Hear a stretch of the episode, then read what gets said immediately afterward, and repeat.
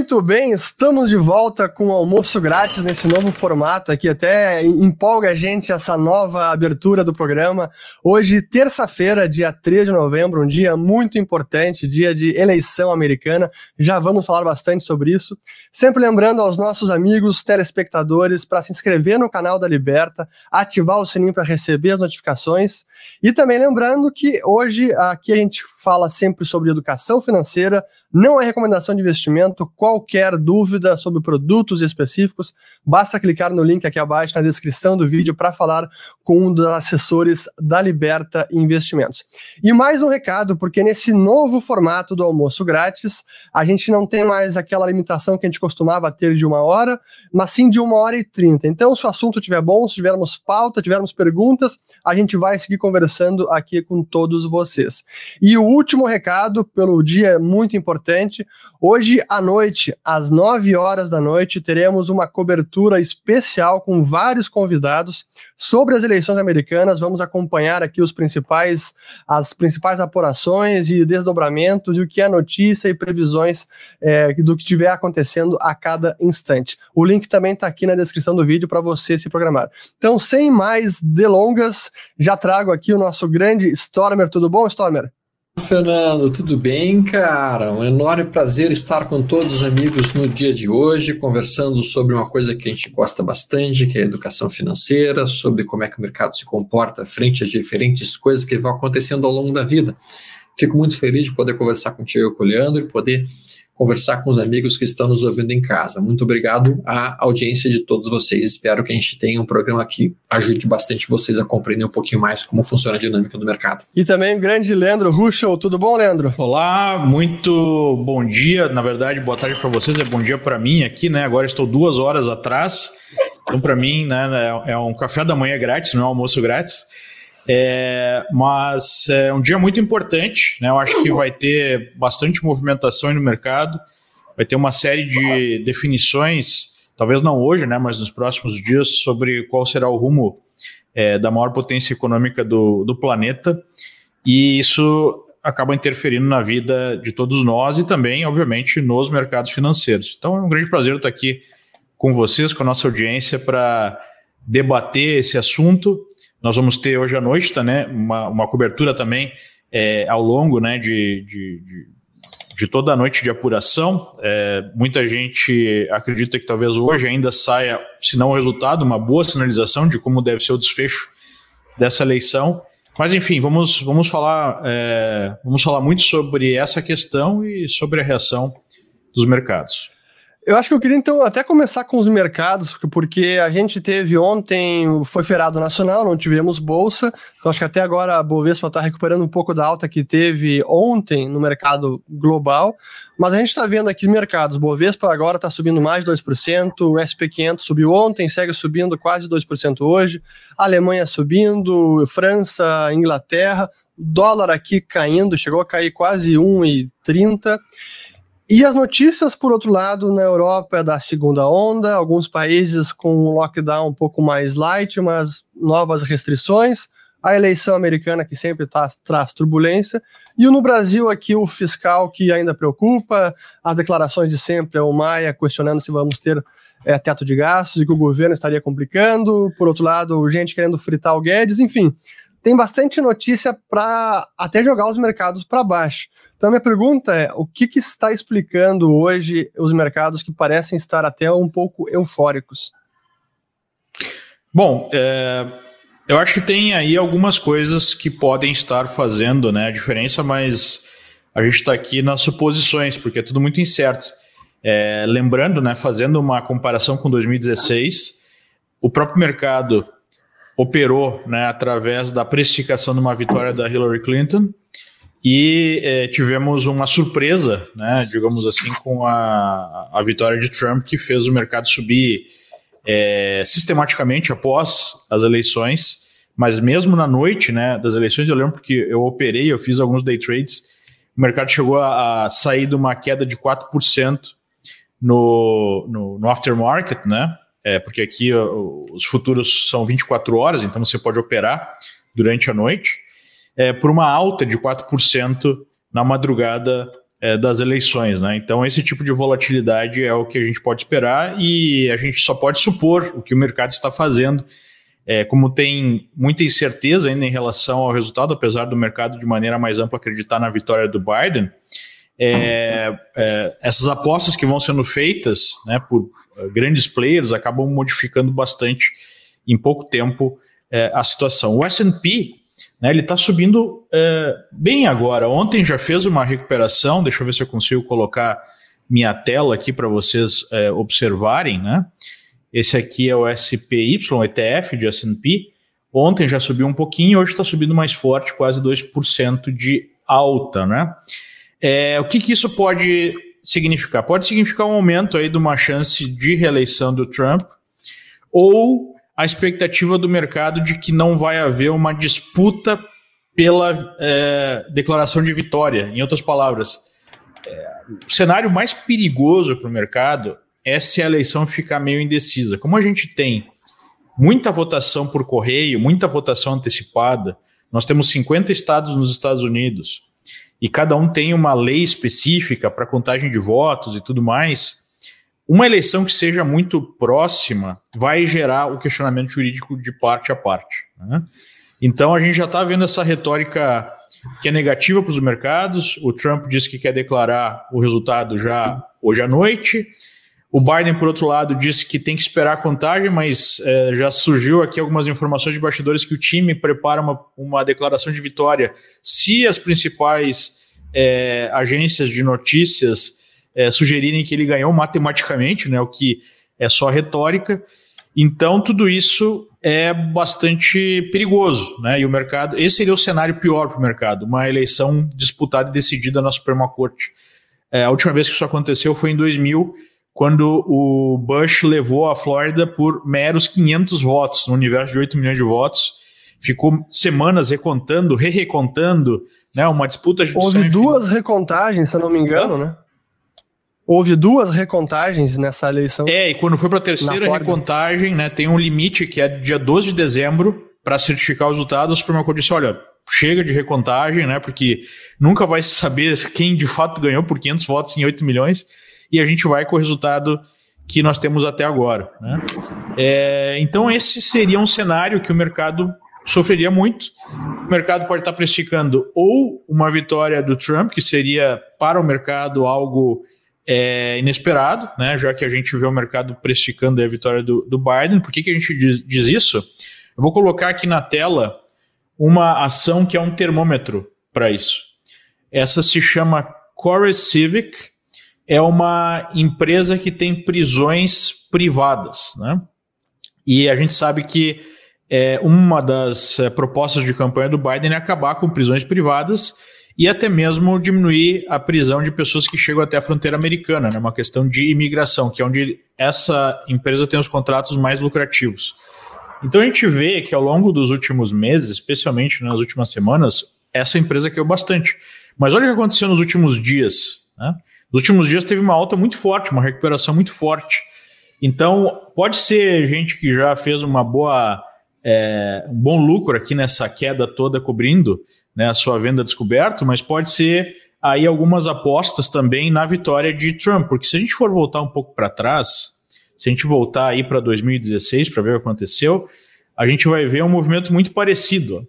Essa foi a queda antes das eleições, quando o mercado estava precificando aí que a Hillary ganharia, e isso aqui foi aconteceu logo, logo depois do dia da, da eleição, né? Uma alta de mais de 100% por conta de uma surpresa. Né? E se a gente olhar agora, a gente está vendo uma situação bastante parecida. É, então, é difícil saber exatamente o que está movendo essa alta de hoje, mas o mercado está otimista. Seja uma vitória mais clara de Biden, que diminuiria a chance de uma contestação de Trump, é, ou é, uma expectativa de vitória de Trump, o que seria positivo para o mercado. Temos que lembrar também o nosso espectador aqui que são duas eleições importantes, né? São duas eleições muito importantes. Uma é da presidência, obviamente, e outra é do Senado. Né? Uh, no Senado, a gente tem 16 é, corridas eleitorais de republicanos que podem mudar aí a direção da casa. Hoje o Senado é controlado pelos republicanos, 57 a, a 53 a 47. Se os democratas mudarem pelo menos três assentos, a gente tem 50-50, só que 50-50 o vice-presidente é o voto de desempate. Então, quem ganhar a presidência controla também o Senado, nesse caso de 50-50. É, por que, que isso é importante? Porque se for uma blue wave, como está tá se colocando aqui, né? Blue wave seria. Aqui o partido de esquerda é blue, é diferente do Brasil, né? Que os partidos de esquerda são vermelhos. Aqui vermelho é, são os republicanos e, e azul é o Partido Democrático, é o partido de esquerda. Se for uma blue wave, se eles controlarem é, a presidência, o Senado e a Câmara, né? E a Câmara, pouca gente acredita que vai mudar de mãos, hoje os, os democratas controlam. É, eles passam qualquer coisa, inclusive aumentos aí brutais de impostos. Se for um Senado republicano, há meio que um obstáculo né, para uma agenda democrata é, menos pro-business ser aprovada. Então, é, o mercado está muito de olho também nas eleições do Senado e hoje se tem aí uma chance 50-50 ficar na mão dos republicanos ou não. Né? E aí é, isso vai influenciar os mercados. Se a gente tiver o Biden ganhando as eleições e o Senado ficando na mão dos democratas, eu acho que o mercado vai sentir bastante. Cara, respondendo a tua pergunta, Taurus, que eu acho que eu vou dar minha opinião sobre isso, tá? Para mim, uh, o mercado, o que, que o mercado odeia? O mercado odeia indecisão. O mercado odeia indecisão, o mercado odeia imprevisibilidade. A questão, a questão uh, Europa, a questão coronavírus, tá? Uh, o que, que acabou acontecendo? Quando aconteceu o primeiro lockdown, os mercados pesaram fortemente porque ninguém sabia qual que ia ser o efeito do lockdown em cima da economia se as empresas iam quebrar, se as empresas iam falir, o que, que ia acontecer? As pessoas não sabiam disso. E porque elas não sabiam disso, elas overreacted, elas reagiram a mais do que seria esperado, bateram na venda desesperadamente, correram para as montanhas e se esconderam de uma forma dramática. O novo lockdown na Europa está sendo avisado já há mais de uma ou duas semanas que ia ter um novo lockdown, que ia ter um lockdown, que ia ter um lockdown. Nesse final de semana, vários países anunciaram e com isso termina a dúvida, termina a lenga-lenga e agora tem lockdown até dezembro e o mercado agora já consegue avaliar qual que vai ser a, a resposta da economia para esse segundo lockdown. Ele já tem uma ideia de como o mercado se, se comporta dentro de lockdown, então isso já não afeta mais tanto. No aspecto, no aspecto Trump, eu acho que o mercado está fazendo aquilo que ele sempre faz. Tá? Eu já comentei anteriormente para vocês que o mercado, aqui vocês têm, podem ver a minha tela, e aqui vocês veem Dow Jones em 2016. Tá? A gente vinha numa lateralização, uma queda. Isso aqui era produzido pelo efeito Hillary, todo mundo dizendo que Hillary ia ganhar. E percebam, a coisa mais fácil do mundo é ganhar milhões e milhões de dólares sendo um gestor nos Estados Unidos. Por quê? porque você gera pânico nas pessoas, você gera desastre nas pessoas, você diz que o mundo vai acabar, e aí todo mundo entra vendendo, todo mundo entra batendo na venda, e daí o mundo não acaba, e o mercado faz isso. Exatamente isso que a gente está vendo que aconteceu a semana passada inteira. Todo mundo dizendo que o mundo vai acabar, que a eleição do Biden vai destruir os Estados Unidos, que vai ter um monte de imposto, que papapá, que papapá, que papapá, e as pessoas físicas venderam tudo que tinham e venderam para quem? Venderam para os grandes fundos, que se entupiram na compra aqui. E aí, quando se definir a eleição, seja pró-Biden, seja pró-Trump, tanto faz. Essa eleição não vai interferir em porra nenhuma não vai mudar os Estados Unidos. Os Estados Unidos vai continuar sendo os Estados Unidos. As empresas vão continuar dando lucro. A Apple, olha o que, que foi o lucro por ação das principais empresas americanas nos últimos, no último balanço. Teve algum drama? Não teve nenhum drama. Na verdade, até aumentou o lucro por ação de, de várias dessas empresas. Então, gente, entenda o seguinte: o que interessa para os Inclusive, os maiores doadores para o Biden Sim. são de Wall Street. O que, que né? interessa para o mercado financeiro? O que interessa no mercado financeiro é são três palavrinhas: lucro por ação. Quanto maior for o lucro por ação de uma empresa, mais valor ela está gerando por menos dinheiro colocado. Quando você tem uma empresa crescendo lucro por ação, o mercado explode. Ele não sobe devagarzinho, ele explode. O mercado só não subiu nos últimos dias porque eles usaram o argumento eleição, o argumento medo, para causar isso daqui que vocês estão vendo, ó, eles poderem comprar barato. E agora que termina o processo eleitoral, vocês vão ver que o mais, movimento mais provável é a mesma pancada para cima que a gente deu no, no, início de novembro, vai acontecer no mercado americano. E o troço vai explodir, mas a não é explodir, é, é, é, é, um, é um seu negócio como foi no caso. E se vier Trump, mais ainda. Mais ainda. Se vier Biden com, com o Senado republicano, sobe. Se vier Trump, sobe muito. E se vier Biden com o mercado democrata, com, com, com o Senado democrata, não tem muito mais espaço para cair, porque o mercado já precificou a vitória do Biden. É, eu acho que só não sobe mesmo, Alexandre, é, se a gente tivesse esse cenário aí de contestação, né? De Sim. Pois é, mas de, isso que eu ia perguntar. De, de né? não ficar claro. Mas não vai rolar aí. Mas esse, será que não é o cenário base de ter essa incerteza do resultado é, hoje? Até porque a gente vai acabar, vamos entrar madrugada dentro, até na nossa cobertura. Não vamos ter a apuração toda completa, porque até teremos alguns estados que só acabam no dia seguinte.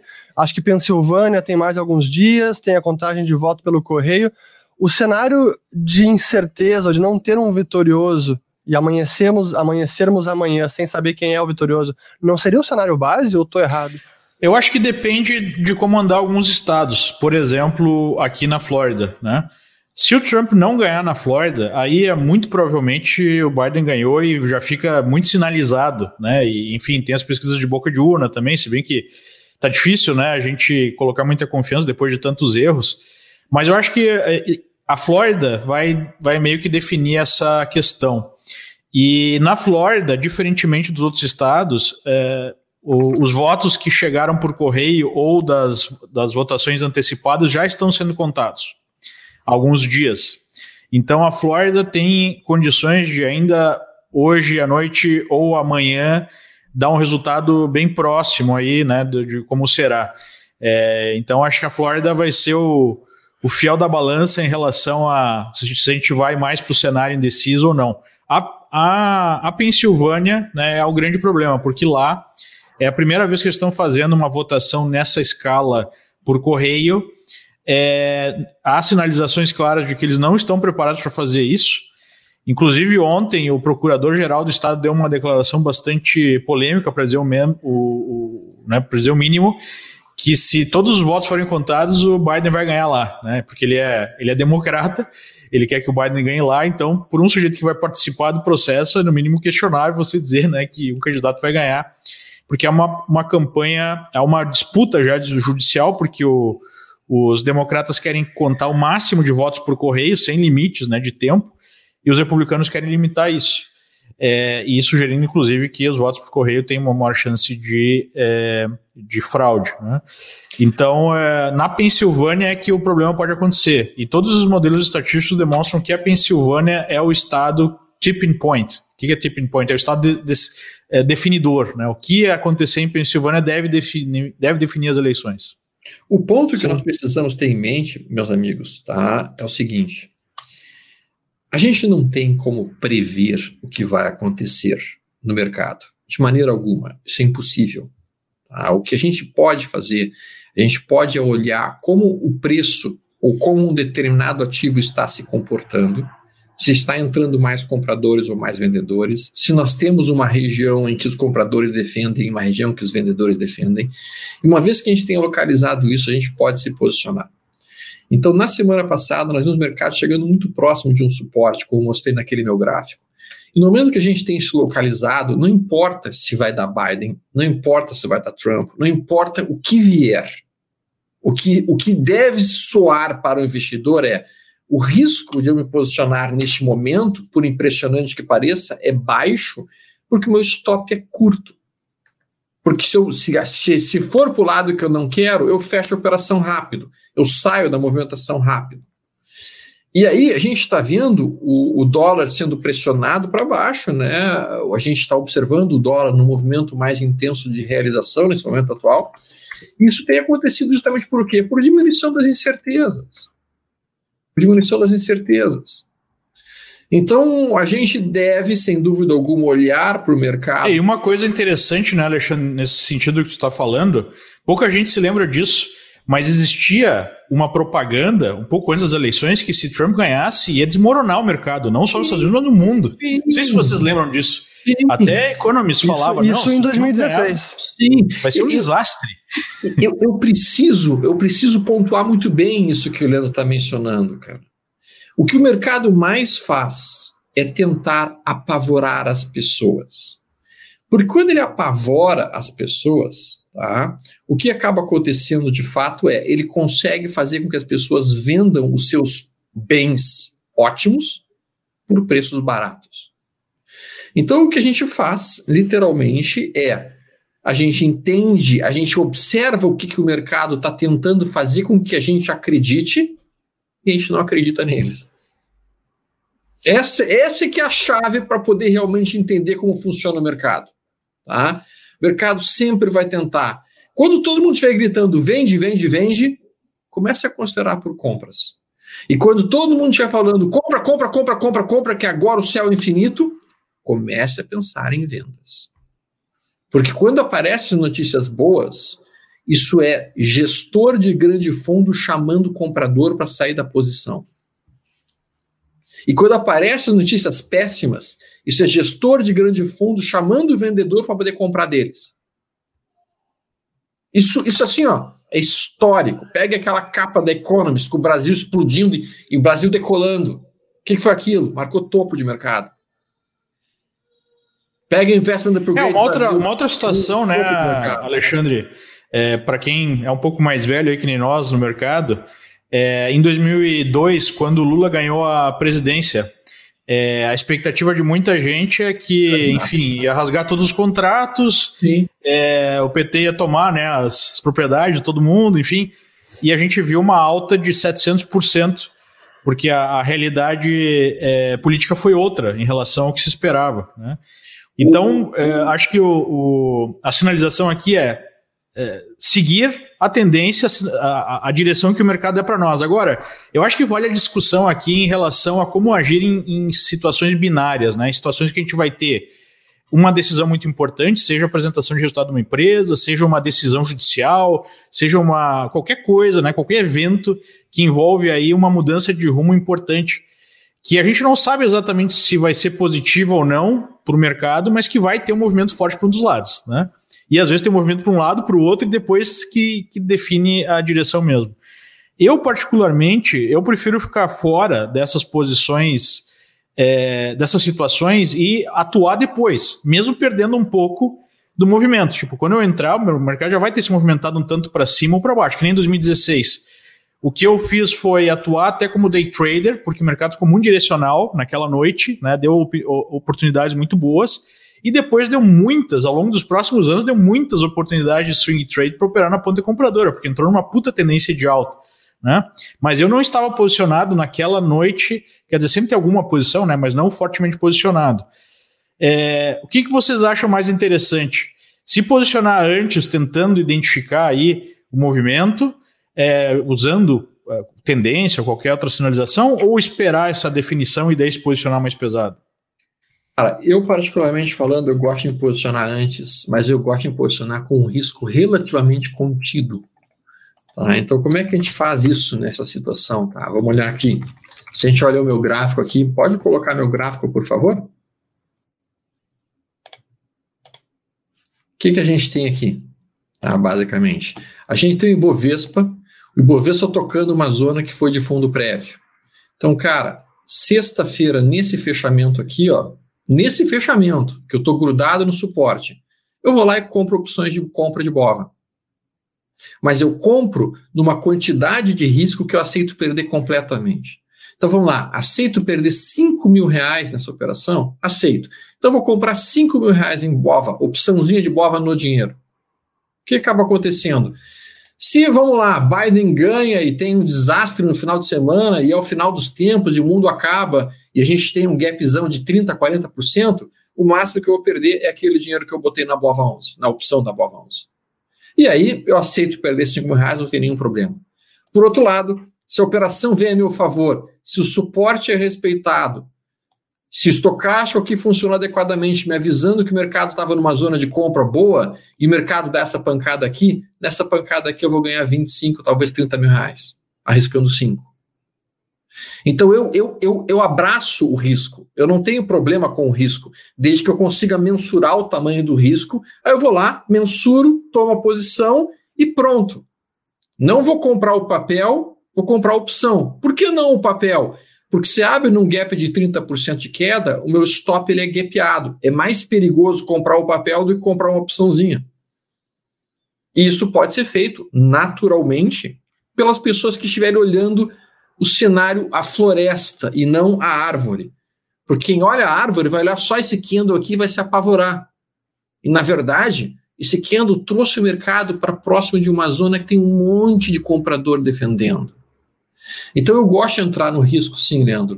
E, e só que eu faço dessa maneira, de uma maneira bastante uh, cautelosa. Sim, porque daí o, o stop é o próprio valor que foi alocado na, na operação. Exatamente, Leandro, exatamente. Isso pode ser feito com uma trava de alta também, se tu quiseres não tomar uma posiçãozinha seca, ou apenas opção seca com o stop sendo todo o dinheiro que tu aportou naquela operação. Legal. E, e o Urich faz esse tipo de, de, de trade? Eu não, eu não, não, faço, eu sigo, eu sigo as orientações do Stormer daí, se eu, se eu for fazer. tá bom então, bicho. Tá bom. Mas deixa eu perguntar uma coisa aqui, acho que é importante. Eu sei que é difícil a gente fazer previsão, mas é impossível a gente não ficar é, também exercitando os cenários e, e, tudo mais. Eu queria botar na, na, mais a, a minha tela na, aqui na projeção, porque esse é o gráfico que a gente também vem acompanhando, que é o do Real Clear Politics, que acompanha as casas de apostas. E da mesma forma que a ação essa da, do presídio privado, que deu uma turbinada de ontem para hoje, também aqui as apostas de 2 de novembro para hoje deu uma subida boa em favor do Trump, caindo Biden em favor do Trump. E se a gente olhar esses betting odds de 2016, na véspera da eleição, era até mais ainda para Hillary Clinton. Hoje, as pesquisas também estão favorecendo bastante o Biden. A pergunta que eu sempre me faço é: o que, que a imprensa novamente não está vendo, o que, que as pesquisas talvez não capturem? Porque eu tenho lido sobre isso, até li um, uma, um artigo de opinião do Wall Street Journal dizendo justamente isso. Olha, hoje tem muita gente que é a maioria silenciosa, que nem quer se manifestar em rede social, que nem responde pesquisa, e mas que vai comparecer na eleição e aí a força do Trump pode aparecer no dia da votação. O que, que, você acha, Leandro? Bom, eu tô aqui né, há algum tempo, eu consigo observar isso de perto é, tenho né, minhas opiniões políticas e tudo mais, e, e, quando eu dou aqui as opiniões em relação à análise, não tem nada a ver com a minha posição política. Né? Então, isso os amigos podem ficar tranquilos. A minha opinião sincera e, e, e no mercado não tem espaço para torcida. Né? No mercado, você tem que fazer uma posição e você vai ganhar ou perder dinheiro. Então, não tem muito espaço para torcer, né? ninguém vai colocar o seu dinheiro na torcida. Exatamente. É, bom, é, o que eu vejo de uma maneira geral, acho que mesmo os amigos aí que têm um perfil mais de esquerda vão concordar comigo, é que o meio né, jornalístico, de uma forma geral, é totalmente de esquerda. Então tem um quê de torcida ou mesmo de militância. Né? A gente viu é, recentemente sair um escândalo é, pesado aí relacionado a, ao filho de Biden e que envolvia o próprio Biden, e a imprensa simplesmente não, não, não fez a, a, a divulgação, né? não fez a cobertura, que, que seria a história do ano. Né? Né? É, imaginem se fosse um filho do Trump que seu laptop fosse encontrado com mensagem dizendo que ele fez negócios com russos, com ucranianos, com chineses, e uma parte até é, desses negócios iriam para o pai dele, né? então, os lucros. É, então, acho que isso acaba mascarando um pouco uh, às vezes né, a torcida faz, ou a torcida ou a militância faz com que uh, a imprensa passe a ser não um órgão que está apresentando o que está acontecendo, mas sim um ente que está fazendo campanha para um lado. Né?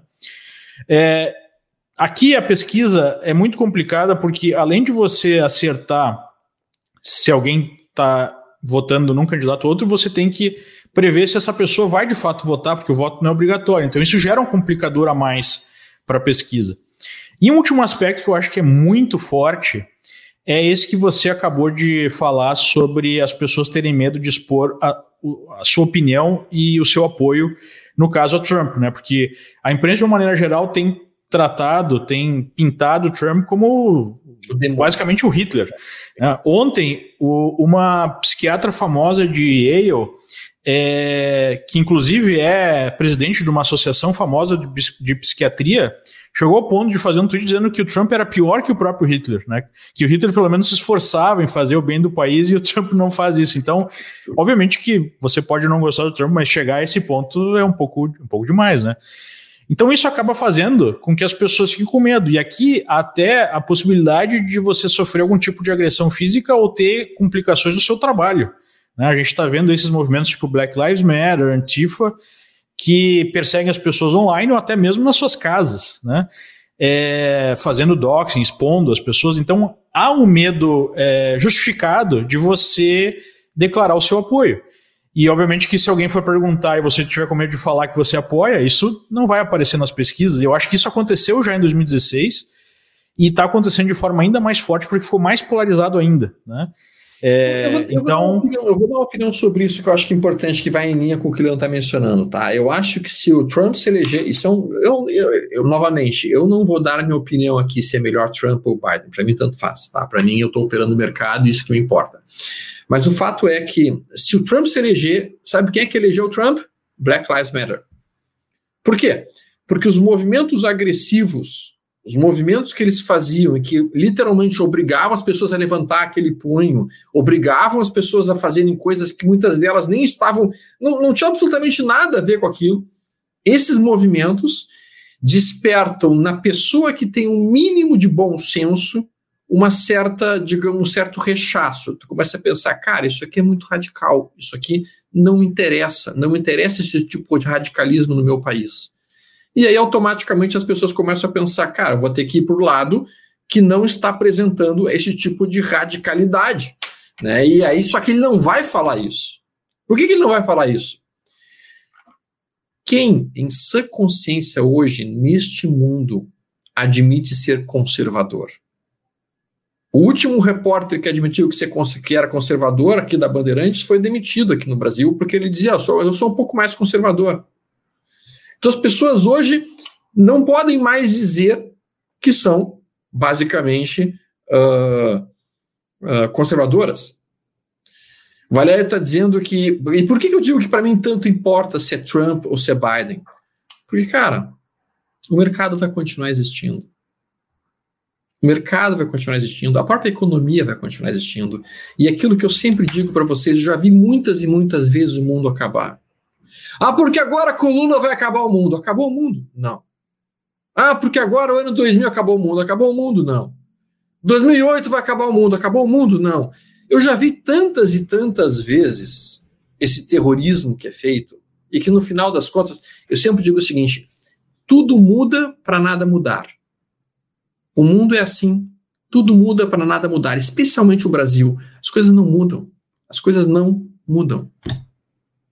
Por impressionante que e pareça. E o mais interessante, né, Alexandre, é que as pessoas acham que estão lutando contra, sei lá, os poderosos, grandes corporações, e essas grandes corporações estão apoiando esses movimentos. Por que será? Né? Por que será que elas estão apoiando? Cara, quando eu, olho, quando eu olho isso, cara, é mais ou menos que, né, sabe aqueles, aqueles adolescentes rebeldes que se rebelavam contra as causas e vão mudar o mundo, vão mudar o mundo, só que não muda, cara, não muda. Depois que tu vira adulto, tu vê que a coisa mudou e não é mais assim, não vai dar certo.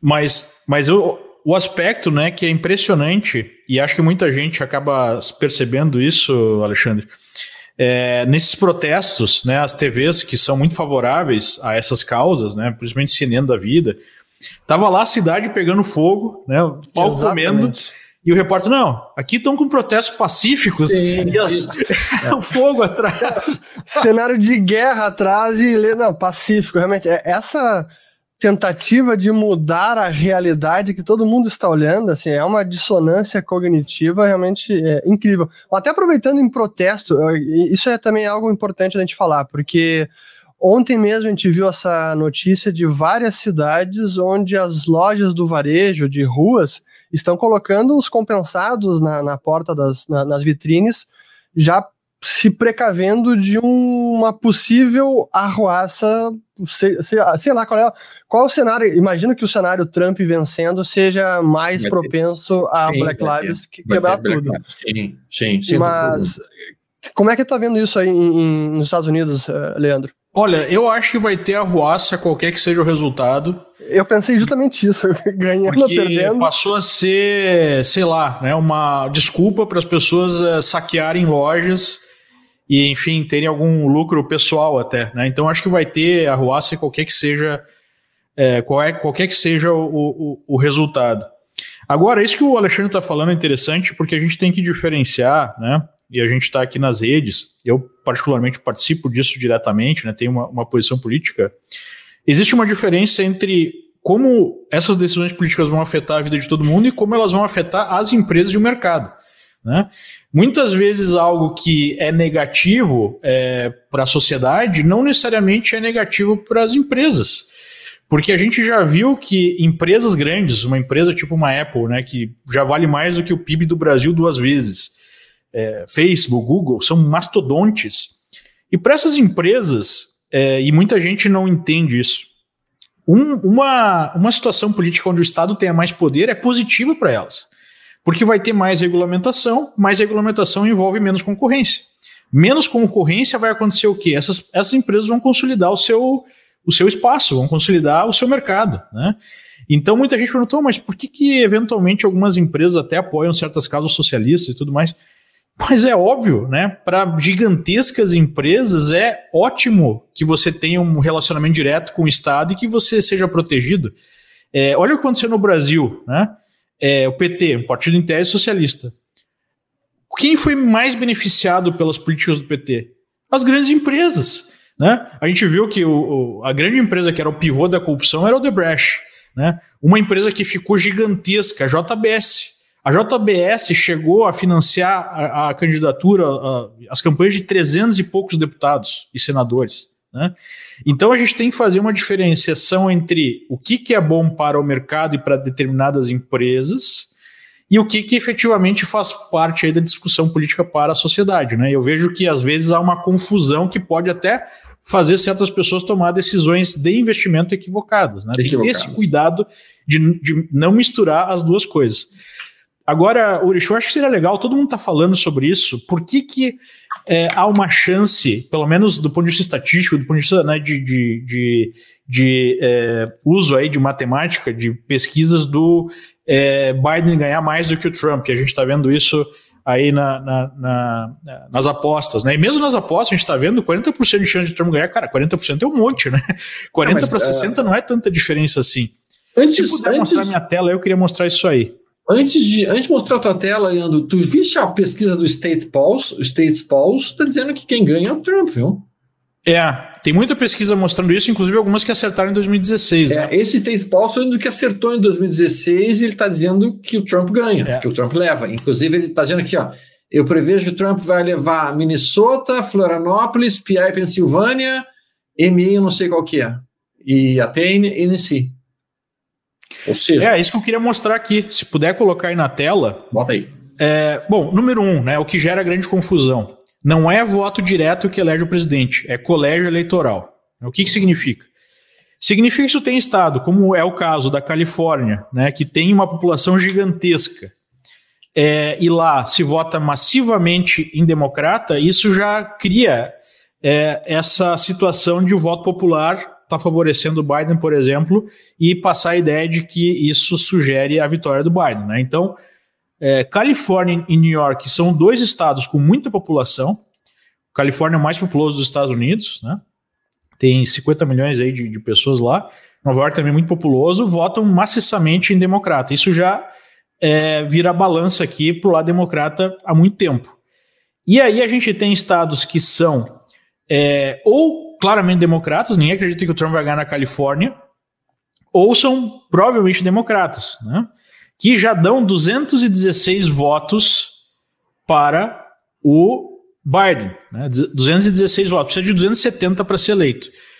De largada, o Trump sai com 125. Então, só essa diferença já gera, digamos assim, uma vantagem né, estatística para o Biden. Mas aí a gente vê vários estados que há uma grande chance do Trump ganhar, começando pelo Texas, né? Por que, que o, Te o Texas sempre foi uma fortaleza republicana? Nos últimos anos, com. Pois justamente essa era a minha pergunta, né? Porque o Texas sempre foi republicano, é. né? Mas nos últimos anos a gente tem visto uma diminuição do percentual de pessoas votando republicano por questões demográficas. É, o voto latino é um voto mais pesadamente democrata, pelo menos tem sido. E a gente está vendo uma população no Texas crescendo por latinos e por pessoas, por incrível que pareça, que fogem da Califórnia, pelas políticas democratas que estão gerando vários problemas por lá, mas que acabam continuando votando democrata. É mais ou menos que nem o latino-americano que sai da América Latina por conta né, das políticas socialistas e vem para os Estados Unidos e continua votando em política socialista. É uma questão cultural. Tanto é que se tu for lá em Dallas, vai ter perto do aeroporto é, uma, um billboard gigante dizendo: Amigos californianos, bem-vindo ao Texas, mas por favor, parem de votar democrata. eu vi esse billboard lá. Né? Então, é, é, mas eu acho que de qualquer forma, o Texas é, é para o Trump. Né? Então a gente já vê que já muda aqui de 216 para 163. A Flórida. A Flórida, eu acho que tem uma boa chance aí do Trump ganhar. Por quê? É, o governador da Flórida é republicano, os dois senadores são republicanos. As últimas eleições têm votado republicano e as pesquisas estão demonstrando um empate técnico, sendo que na última eleição mostrava até uma vantagem maior de Hillary. Né? Então, eu colocaria aqui que possivelmente é republicano. Aí a gente já vê que a figura muda aqui, né? 216 a 192. Bom, aí vem Aqui é, é chamado de cinturão da ferrugem, né? Porque a, uma boa parte da indústria americana ela é, vem dessa zona aqui, né?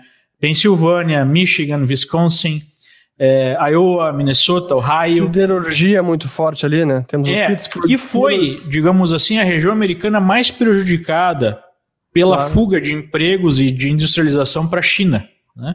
Que é um dos motivos do Trump ter ganho em lugares que não votavam um republicano há muito tempo, desde 88. Então, Pensilvânia é o estado que deve definir aqui. Né? Ohio provavelmente é Trump pelas últimas pesquisas, pela situação. Nevada provavelmente é democrata. Né? Arizona, eu acho que provavelmente vai dar Trump. As últimas pesquisas têm demonstrado o crescimento do Trump no Arizona. E aí a gente vai vendo aqui que começa a ficar empatado. Né? É, Georgia está basicamente empatado, mas nas últimas eleições ganhou os republicanos. Né? E aí a gente fica com poucos estados que devem definir. O North pessoal está perguntando North que horas mais ou menos sai o resultado. Michigan, Leandro, Wisconsin. Minnesota e Iowa. O pessoal está perguntando que horas sai mais ou menos o resultado, Leandro. Tem algum horário para isso? Lembrando que é o primeiro. É os locais de votação começam a fechar na costa leste às 7 da noite aqui, 9 da noite nos Estados, no, no Brasil, né? 7 da, da noite no, nos Estados Unidos, 9 no Brasil, e começa aí as pesquisas de boca de urna, nesses estados aqui, né? É, então, se, mesmo que ele perca em North Carolina, North Carolina né, que também está empatado, está basicamente empatado, então vejam que as pesquisas que mostram Trump, o Biden muito na frente não estão muito condizentes com isso que eu estou mostrando para vocês, né? Mesmo eu que ainda acho perca... que o Trump só ganha em Florianópolis. Como é que é? Eu ainda acho que o Trump só ganha em Florianópolis. Mas aí é, ficou é... o seguinte, né? Aqui, aí ficou o seguinte, fica isso aqui. É, aí tem Minnesota, que deve dar democrata. Wisconsin, que deve dar democrata. E aí tem esses votos aqui que sobram. Né? O Trump tem que ganhar em Iowa, é, Michigan e é, Pensilvânia. Se ele ganhar em Pensilvânia e ganhar em Iowa, aí fica aqui 263 a 257. Tá, Leandro, eu acho assim, ó, eu acho que é importante a gente passar para as pessoas por que, que existe a ideia do colégio eleitoral. Porque muita gente fala, ah, pô, como é que, como é que o cara pode ter mais votos uh, na população e acabar não sendo eleito, né? os founding fathers, né, os, os criadores do, do, modelo de político americano, eles tinham como propósito, uma, uma, eles tinham como ideia o seguinte: a democracia em si, se ela for uma democracia, ah, digamos assim, por maioria absoluta, ela é uma democracia falha e que acaba tendo, acaba indo para a implosão. Então, os founding fathers não acreditavam na democracia que, que dava por votos absolutos uh, o, o, futuro presidente. Por que, que eles entendiam isso? Eles entendiam o seguinte: se você for quiser ser presidente e você precisar só do número máximo, o número maior de, de, votado, de eleitores, você vai dar atenção para as áreas mais povoadas. Você vai para as principais cidades, você vai para os estados que têm maior população e você vai privilegiar estes estados em detrimento dos estados que não têm tantas pessoas representando. E aí, automaticamente, aqueles estados que o número de eleitores é menor, ele ficará menos assistido por aquele futuro presidente, ou mesmo pelo presidente que se elegeu. Para evitar justamente isso, é que foi criado o conceito de, de colégio eleitoral. E com isso, então, literalmente todos os estados passam a ter uma representatividade e passa a ser interessante para os candidatos a presidente tratarem igualmente todos os estados. Seria mais ou menos esse o conceito, Urish ou Leandro?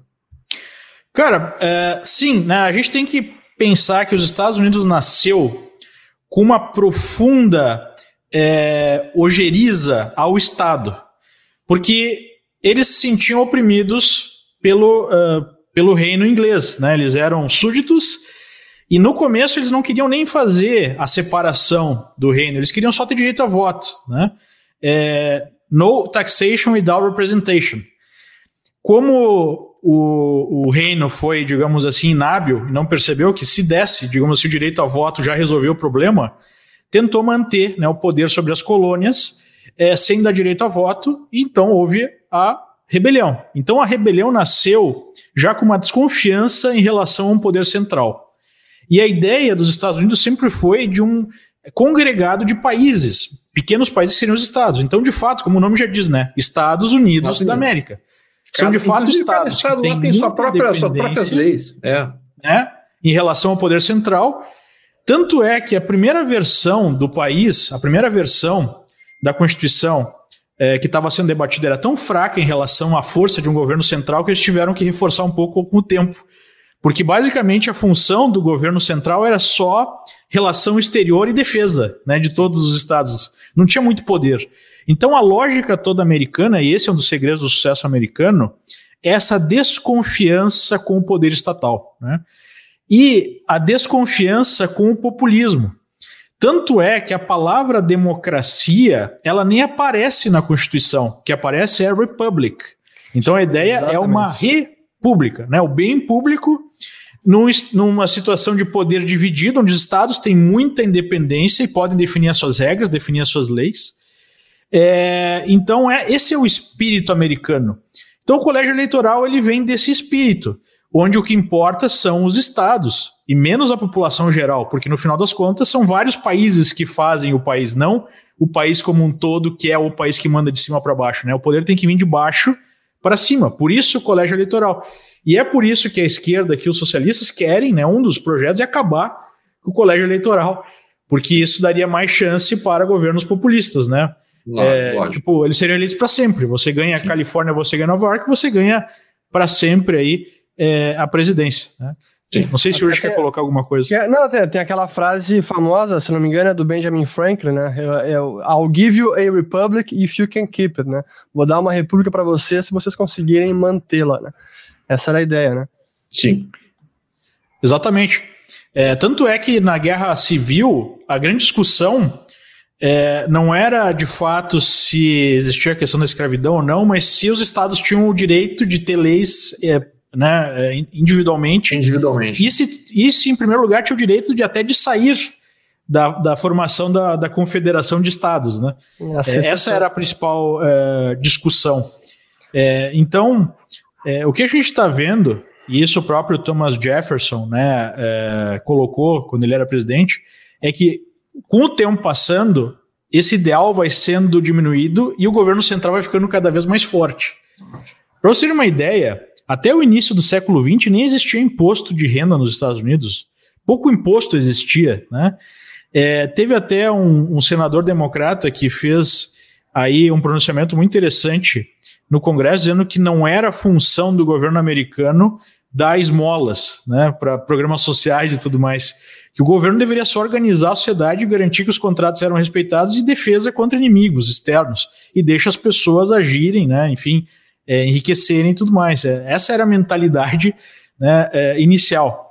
Claro que com o tempo você viu o governo central crescendo, abarcando né, os estados, abarcando o poder dos estados, como Thomas Jefferson previu. Como, então, até... Leandro, Leandro e Uri, acho que seria importante a gente falar um pouquinho sobre como é que vai ser o programa de hoje à noite. Percebam que vocês viram que hoje, hoje à noite o Uri está de camisa. Hoje, hoje o Uri está de camisa social, o Leandro de camisa social. Eu sou o único que estou esportista aqui. Mas hoje à noite tem um evento bacana que vai. E aí eu vou botar até uma gravata, provavelmente, porque sabe como é que é, né? Uh, a gente tá, tá preparado. Acho que vale a pena, Uris, comentar um pouquinho como vai ser o programa de hoje, que vai ser muito interessante hoje à noite.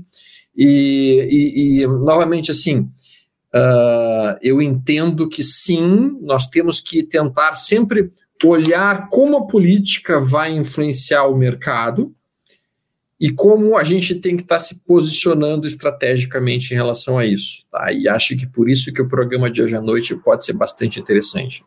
Mas Boa. comenta um pouquinho para nós é que vai ser. Vamos comentar. E, até, e aí, depois do, de comentar sobre o programa, eu quero falar sobre dólar, porque a gente não falou ainda, é importante.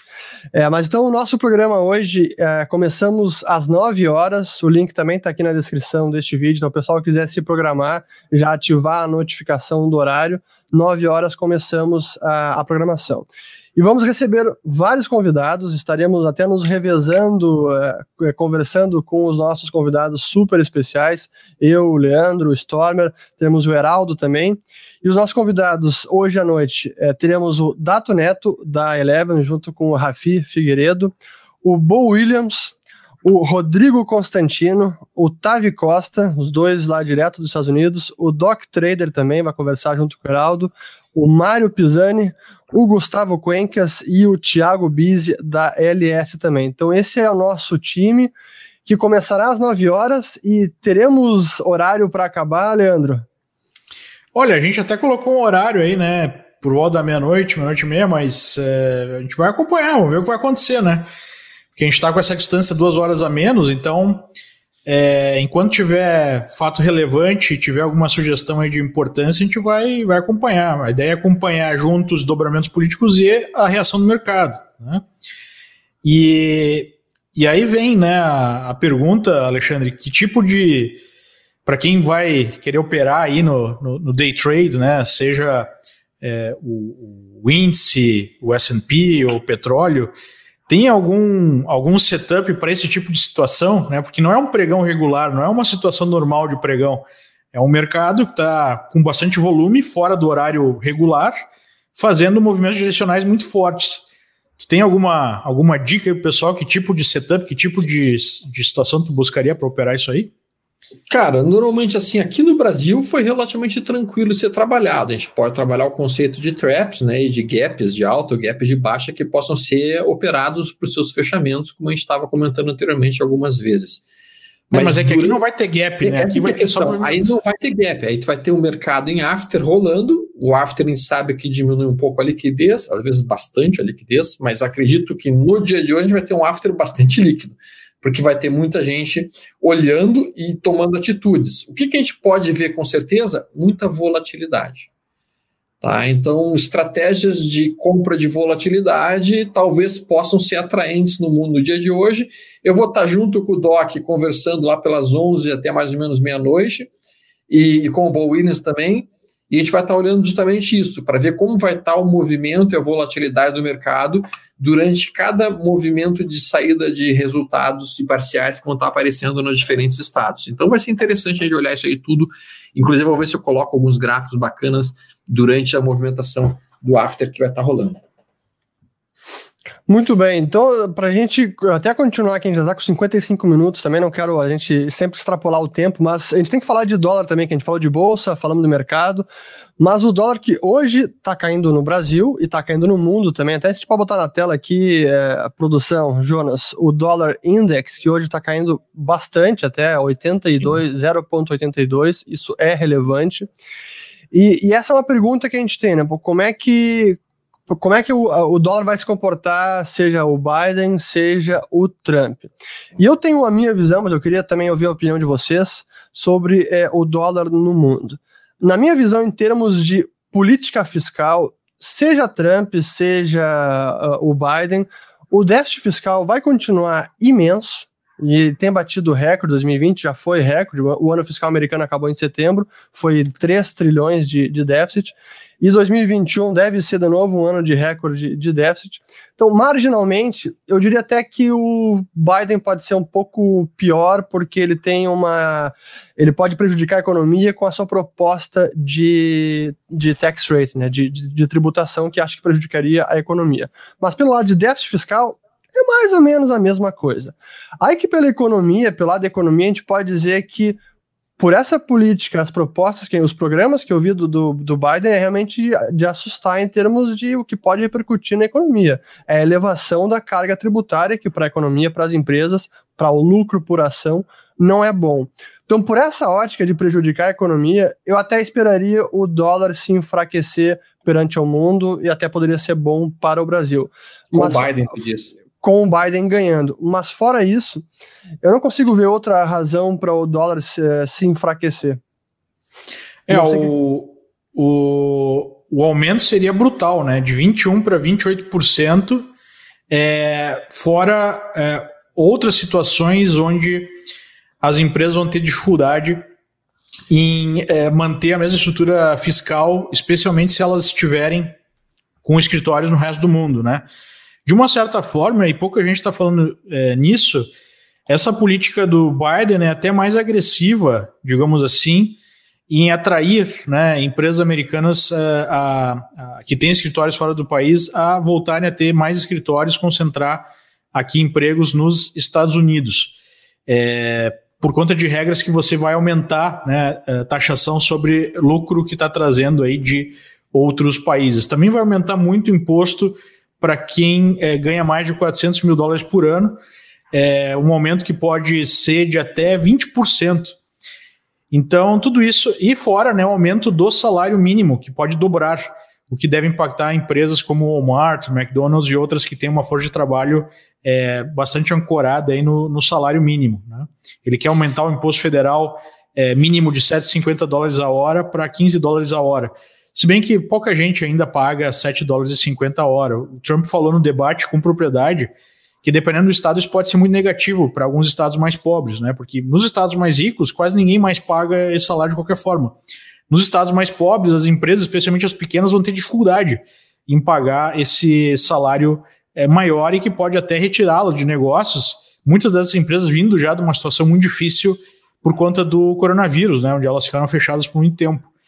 É, então, a aposta do mercado, a aposta do mercado, é, para uma certa neutralidade em relação à vitória do Biden, né, nem muito positivo nem muito negativo, é que esse aumento de impostos, que como o Alexandre falou, né, diminuir o lucro por ação, é, isso é compensado por um estímulo maior. Está falando aí de um pacote de 2 trilhões de dólares, se os democratas tiverem o controle do Senado, que passaria, né, acima de um trilhão e pouco que já está em discussão. Então, obviamente que isso seria, é, em tese, positivo para algumas empresas, né, por conta do aumento do consumo, mas para um prazo maior, aumenta, né, a gente tem falado bastante sobre isso, é uma situação de déficit, porque déficit. os Estados Unidos já está com 300% de déficit em relação ao PIB, se somar todas as dívidas, né, dívida pública e, e privada, e você está colocando em mais 2 trilhões de dólares, né, injetando na economia, é, começa a ficar perigoso. Isso é muito negativo né, para o dólar. Seria mais negativo não fosse uma corrida global para ver quem é que coloca mais dinheiro na sua mais economia, dinheiro, quem é que imprime é. mais, né? Esse é, é o problema. Né? Então é, acaba ficando não tão é, ruim para o dólar porque é um fenômeno global. E aí a gente está discutindo essa questão de globalmente né, as economias estarem se fragilizando por tanta, tanto endividamento, ainda mais agora com é, essa nova rodada de lockdowns na Europa, né, Europa que já está hiper endividada, mais do que os Estados Unidos, é, adotando é, mais lockdowns que vão obrigar aí a, a, mais estímulos, a mais bolsas, ajudas. Então. É, o próprio Reino Unido já prometeu isso. A Christine Lagarde, também, que é presidente do BCE, já falou que está tá pronta para atuar em dezembro se precisar intervir nos mercados. Tem um ponto que eu queria perguntar especificamente para o Leandro, eventualmente para o Uris, né, que eu acho que é interessante a gente, a gente colocar isso na pauta. Uh, até janeiro desse ano, os Estados Unidos estavam numa coisa que há muito tempo eles não viam, que era o pleno emprego. Até janeiro desse ano, simplesmente a economia americana estava numa velocidade de crescimento brutal. A economia americana estava ficando mais forte, mais poderosa, estava realmente crescendo de uma maneira dramática. Nós podemos dizer que até o início desse ano, até janeiro, Trump iria se reeleger com folga, porque a administração dele estava produzindo o salário médio do americano crescendo brutalmente, sem um, sem um disparo da inflação, pelo contrário, até com deflação em alguns setores, e simplesmente, inclusive, com o salário médio uh, da população afro-americana crescendo violentamente. Ou seja, ele estava conseguindo fazer uma administração econômica absolutamente fantástica. E aí vem o meteoro, que nem diz o Guedes, vem essa situação da pandemia, vem essa situação toda, que simplesmente produz os milhões e milhões de empregados, mas já começa a demonstrar sinais de recuperação. A pergunta que eu tenho é, cara, será que o americano não vai perceber que a pandemia é um, é, foi uma situação pontual e que, efetivamente falando, a economia estava muito bem administrada pelo Trump antes da pandemia. E assim que sair a pandemia, se o Trump continuasse como presidente, os bons tempos poderiam voltar de uma maneira mais rápida do que colocando um presidente novo como o Biden? Essa é uma, uma pergunta que eu me faço assim. Será que os americanos não perceberam que, que eles caíram num engodo nesse cenário? Olha, Alexandre, toda a plataforma do Biden, do Partido Democrata, foi questionar a resposta de Trump à epidemia. Mais ou menos da mesma forma que foi colocado aí em relação ao Bolsonaro no Brasil, né? A imprensa de maneira massiva, todo mundo é, caindo de pau, dizendo ah, o Trump fez pouco da doença. Lembrando que aqui, né, ele mesmo apoiou uh, uma primeira fase de, de, lockdowns, mas não foi suficiente, né? É, então, é, eu não, eu não acho que tenha acontecido isso. O eleitorado médio, especialmente as mulheres, é o grupo, né? É, entre os que votam que mais é, se opuseram a Trump, foram mais sensíveis a essa retórica de que ele não tomou os cuidados necessários. O que é uma coisa muito questionável, né? Porque a gente está vendo no mundo inteiro, independentemente do que se faz ou deixa de fazer, a taxa de, de mortes por milhão é muito parecida, né? Sim. É, mas, enfim, uma coisa é a lógica, outra coisa é a emoção. E a gente sabe que política é a resposta emocional das pessoas às situações e como os, uh, os entes políticos exploram essa resposta emocional. Agora, por outro lado, isso que você falou está gerando um peso na comunidade latina e mesmo no eleitorado negro, o Trump tem crescido sistematicamente. É, então, o shift que a gente teve nessas eleições foi eleitorado feminino é, se virando contra o Trump. Né? É, entre as mulheres, nas intenções de voto, o Trump está 18% atrás, né? sendo que ele ganha entre os homens.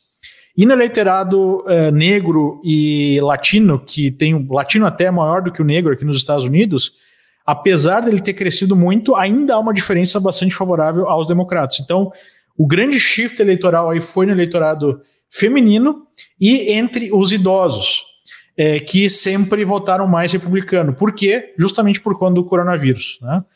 Aí Sim. a grande questão que eu, que eu tenho é, é, se de fato né, não tem aí motivos geopolíticos por conta dessa epidemia, porque como, como você mesmo colocou, o Trump estava garantido, a reeleição estava garantida, a economia americana estava pujante, a melhor economia em vários anos, inclusive é, saiu uma, uma pesquisa da Gallup semana passada dizendo que, mesmo com a epidemia, é, 62% dos americanos dizem que estão melhor hoje do que estavam há quatro anos atrás, mesmo com a epidemia, né, o que é impressionante. É, então, enfim, é, esse tema epidemia foi explorado politicamente e eu acho que foi explorado com sucesso até aqui Sim. pelos democratas. Agora resta saber, né? Hoje a gente vai saber se foi o suficiente para ganhar as eleições ou não. É, em, em, ter, em, termos da, da economia americana, de fato, ela já estava, como eu falei antes, estava num, era um fim de um longo ciclo de expansão para mim, estava no, perto do fim de um longo ciclo de expansão, foi 2020, e quando chegou em fevereiro, completou 128 meses de expansão da economia. Foi o mais longevo ciclo da história americana registrada, que começou em 1854, a datação dos ciclos econômicos americanos. Então, sim, a economia estava tava bem, mas perto de um fim de ciclo, mas não dá para dizer que isso significava que, por estar fim, num fim de ciclo, viria uma recessão profunda. E, obviamente, não seria nada o que foi é, em virtude da pandemia. O problema que eu vejo é mais a, a longo prazo é porque a resposta do governo Trump em, term, em termos de pacote fiscal, auxílio emergencial, acabou antecipando uma complicação de endividamento que antes se projetava para 15, 20 anos. As projeções que hoje a gente vê é possível chegar no fim dessa década a quase 50 trilhões de dívida sobre PIB. Hoje está em 26 trilhões, 27 trilhões, aliás, a dívida americana, 27 trilhões de dólares. Então, isso é, é, realmente algo que começa a preocupar até. 27 trilhões é a dívida pública, né? A dívida pública. Se eu colocar privada, é, é, é, é, o dobro, bem mais do que o dobro disso, né? É, então, essa, essa situação que, que complicou, né? Se antes já tinha um déficit fiscal, pós-pandemia, o déficit. É. Explodiu. O, eu vi que um participante aqui comentou sobre o, o, Trump ter só surfado né, uma recuperação de Obama. Eu discordo. O grande driver da recuperação econômica ou da aceleração né, econômica foi o corte de impostos. Foi um corte de impostos foi. brutal. Sim, né? Sem dúvida. E, Cara, é, é que assim, desde as pessoas, o primeiro. As pessoas não percebem que o Obama foi um dos piores presidentes da história dos Estados Unidos. As pessoas não percebem isso. As pessoas, aqui no Brasil, as pessoas não percebem que o Obama só fez piorar os Estados Unidos de maneira dramática. Tu olha o salário médio do americano, tu olha o que, olha o que, que o Obama fez, olha o Obama quer, como não funcionou. O Obama só fez bobagem. O que realmente. É, para nós, para o Brasil, para América Latina, foi muito ruim, né? Sim, é, pensa. Se aproximou do, de Cuba, deixou a Venezuela virar aquilo que virou, a influência de esquerda aqui ficou gigantesca. Péssimo. Muito ruim para América Latina. A Venezuela só, só está no lixo que está agora devido ao Obama ter dito: ó, ah, cara, tranquilaço. Cuba, sou teu amigo. Venezuela, faz a burrice que vocês quiserem aí. Então, assim, galera, acordem. Obama foi e é considerado um dos piores presidentes dos Estados Unidos até hoje. As pessoas não percebem isso. Estudem, estudem o Obama de fato. Vejam os números do, da administração dele e vocês vão perceber isso. Mas não, não, não tentem com emoção. Olhem os fatos, olhem os números. A indústria americana, salário médio americano, salário médio dos negros dos Estados Unidos. Olhem os fatos e vocês vão ver que foi péssimo. Péssimo. O que realmente o Trump fez e que fez com que os Estados Unidos voltassem a puxar o carro do mundo foi desonerar os impostos das empresas. E os democratas conseguiram fazer uma coisa fantástica. Eles criticaram a redução de impostos. Cara, como é que alguém pode criticar a redução de imposto e ficar de bonzinho? Mas agora, agora a, a promessa de campanha do Biden é aumentar o imposto, mas só dos ricos. Só dos ricos. Como se o aumento de impostos em cima de empresas né, de 30% não vai refletir no, no consumidor. É. Cara, é... Exatamente. Isso é, é, vai afugenta as empresas, né? Não adianta, o cara vai fugir, como a França tentou fazer lá com. Não, foi antes do Macron, ou foi com o Macron mesmo, que tentou botar 70% de imposto sobre ricos, e aí acabou saindo Gerard Depardieu e outras pessoas famosas simplesmente ó, saíram da, da França. Mas, Alexandre, eu acho que essa visão em relação ao Obama é completamente por conta da imprensa, porque a imprensa trata o Obama como super-homem, né, como o presidente perfeito. Não houve nenhum questionamento em quase nada da sua presidência, né?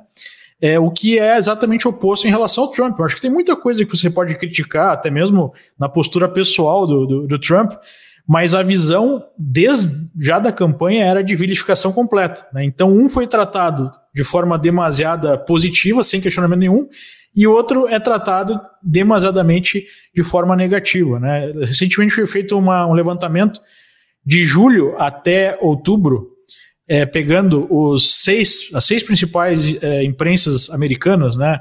sei lá, ABC, é, CBS, ABC, é, NBC, é, Wall Street Journal, é, Washington Post, é, US Today, 92% de cobertura negativa em relação a Trump. Né? E provavelmente se você pegar em relação ao Obama, e obviamente que, como o Leonardo Coutinho, que a gente entrevistou aqui semana passada, disse, a imprensa brasileira não cobre os Estados Unidos, a imprensa brasileira cobre a imprensa americana, então só repassa o que a imprensa americana fala. Então acaba acontecendo a mesma coisa no Brasil, né? É, e aí a gente tem essa percepção equivocada. Mas, de fato, os Estados Unidos sofreu muito com Obama. Inclusive no debate, né, o próprio Trump perguntou para o Biden: Poxa, vocês estão falando das tensões raciais e tudo mais, né, da relação entre raças que está na pior situação na história. Teve oito anos de Obama, né, que foi eleito. Né, falam que o país é racista. Poxa, elegeram um negro para presidência duas vezes, com o voto de brancos. É, por que, que na, no seu governo né, isso não melhorou? Tiveram oito anos, pô. Como é que chegou na situação tão ruim, né? E aí não tem resposta. É, mas, de fato, se você avaliar os números, o que prejudicou durante o governo Obama foi justamente essa guinada mais pró-socialista contra o espírito americano. O espírito americano é o espírito capitalista, livre mercado. É menos imposto, iniciativa privada e toca bala. Né? É, uma coisa que o Trump fez além dos impostos, foi a primeira decisão dele, ele é, deu uma executive order que dizia o seguinte: para cada uma regra criada na administração pública, duas têm que ser arquivadas. Ou seja, você só pode criar uma regra nova quando duas forem destruídas, né? Com a ideia de desburocratizar. Então, não é só a questão dos impostos, é você de fato criar um governo menos burocrático. E isso é muito positivo é, para a economia. É, a gente viu, né? A gente falou com a equipe econômica aqui é, algumas vezes e a gente vê como no Brasil é difícil fazer isso, né, Ursh? Por mais que o pessoal se esforce, é, um, é, é, é uma luta em glória, uma luta hercúlea. Você roda uma pedra morro acima e a pedra volta para baixo e esmaga todos nós. É impressionante. É, infelizmente essa, o, as forças da burocracia, o establishment é difícil de conseguir desburocratizar, desregulamentar, porque não adianta, é a iniciativa privada que cria riqueza, que cria emprego, que faz com que a renda do cidadão é, aumente. E acho que isso é uma, por isso que eu digo que que eu vejo que o Trump é melhor para o cidadão americano, porque ele é alguém que entende como funciona a economia. Ele não era político. O Biden, pelo contrário, ele foi político a vida inteira. Claro que para ele não quer cortar imposto, ele quer aumentar imposto, né? Ele não sabe como se gera emprego.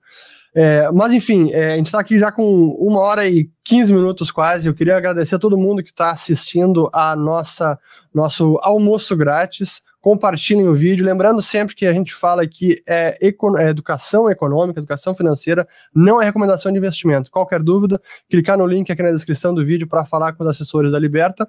E lembrando que hoje à noite, a partir das 9 horas, cobertura ao vivo da apuração da eleição presidencial americana.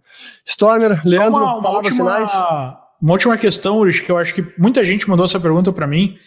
Claro. É, como deveria, né, como deve é, ser influenciado o Brasil numa vitória de Trump ou de, de Biden? Né? Acho que é, é uma questão importante. Sim. É, bom, eu acho que em relação à vitória de Trump é positivo, já que é uma, uma relação mais próxima política né, entre o próprio governo Bolsonaro e o governo Trump, até se reaproximando dos Estados Unidos, que havia sido deixado de lado por muito tempo. Toda a política externa do, do PT foi aquilo que eles chamaram de Sul-Sul, né? É, que foi um desastre para o país, na verdade, né? É, e a gente entende por quê, né? A gente viu a quantidade de, de corrupção que foi feita nesses países mais obscuros aí, é, que receberam grana do BNDES e tudo mais. É, então, é, acho que se o Biden ganha, do ponto de vista político, é pior por conta dessa aproximação que houve né, entre, entre Bolsonaro e Trump. É, mas há um complicador né, em relação ao Biden, que talvez foi um dos únicos países que ele diretamente ameaçou mais de uma vez, dizendo: olha, é, se o Brasil não cuidar da Amazônia, porque teve essa lógica né, do, do, do da Amazônia e as girafas da Amazônia sendo mortas pegando pelo fogo, fogo na Amazônia. As girafas da Amazônia pegando fogo. É, vocês viram, mas é, recentemente um canal na Alemanha mostrou, chamou um quadro da Amazônia e mostrou uns elefantes lá na Amazônia. Chegou nesse ponto aí. Mas é, ele disse né, que se o Brasil não aceitasse aí uma ajuda de 20 bilhões de dólares, foi até específico, para combater e para deixar de explorar a Amazônia e de destruir a Amazônia, como se isso estivesse acontecendo, é, iria sofrer sanções. Né? É, eu conversei com algumas pessoas aqui que são mais próximos até o Partido Democrata, e eles acham que isso é mais é, retórica do que prática. Tipo, na prática, dificilmente iria para é, uma guerra né, de sanções contra o Brasil. É mais uma questão eleitoral, já que para o eleitorado democrata essa questão ambiental é, é muito importante, né, tem muito peso. Mas não deixa de ser algo negativo, né, algo negativo para o Brasil. Mas na prática, na prática, eu acho que no frigir dos ovos não faz muita diferença, a gente já tem problemas internos bem maiores do que esse. Não sei se vocês concordam comigo. Cara, a minha leitura, é, a minha leitura é como eu mencionei, tá? Para o Brasil, Biden ou Trump, eu entendo que Biden é um pouco mais prejudicial, especialmente pelo aspecto de que ele pode re realmente, se ele se a popularidade dele começar a cair, ele pode querer utilizar essa essa bandeira uh, ah, para tentar, assim como o Macron fez com, está tentando fazer com a Turquia e com outros lugares para tentar uh, melhorar a popularidade dele, é possível que o Biden faça algo nesse sentido com o Brasil. Não acho, não acho provável, mas é possível. É, só que o lado positivo de Biden ganhando é o que o próprio Rich mencionou. Dólar ficando mais fraco, porque o Biden tem uma política mais expansionista, isso automaticamente enfraqueceria dólar, e o enfraquecimento do dólar poderia aliviar um pouco as questões inflacionárias aqui no Brasil. Então, uh, talvez pelo aspecto de desvalorização do dólar em relação ao real com uma possível eleição do Biden, nós poderíamos ter uma compensação pelo aspecto uh, já anteriormente mencionado das questões uh, ambientalistas dele. Mas a questão é já se Muito bem. esse efeito né, de uma eventual desvalorização do dólar a nível global teria algum impacto no Brasil que tem, indica, tem outras, outras variáveis né, muito fortes que estariam no lado contrário, né? Sem dúvida, acho que no, na, na, questão da taxa de câmbio brasileira, o que tem ditado mais são as nossas complicações domésticas, não sim. é o dólar no mundo. Então, sim, é o que dita mais o nosso nível de câmbio atualmente, é o que está acontecendo com tudo o fiscal aí que preocupa demais. Mas muito bem, então vamos encerrar por aqui, lembrando novamente que o almoço grátis volta segunda-feira, dia 9 de novembro, mas hoje à noite temos programação especial a partir das 21 horas. E qualquer dúvida sobre investimentos, clicar aqui no link na descrição do vídeo para falar com os assessores da Liberta. Stormer, Leandro, voltamos à noite. Aos nossos amigos, um grande abraço e até o próximo. Valeu, abraço, tchau, tchau. Até mais, pessoal, tudo de bom.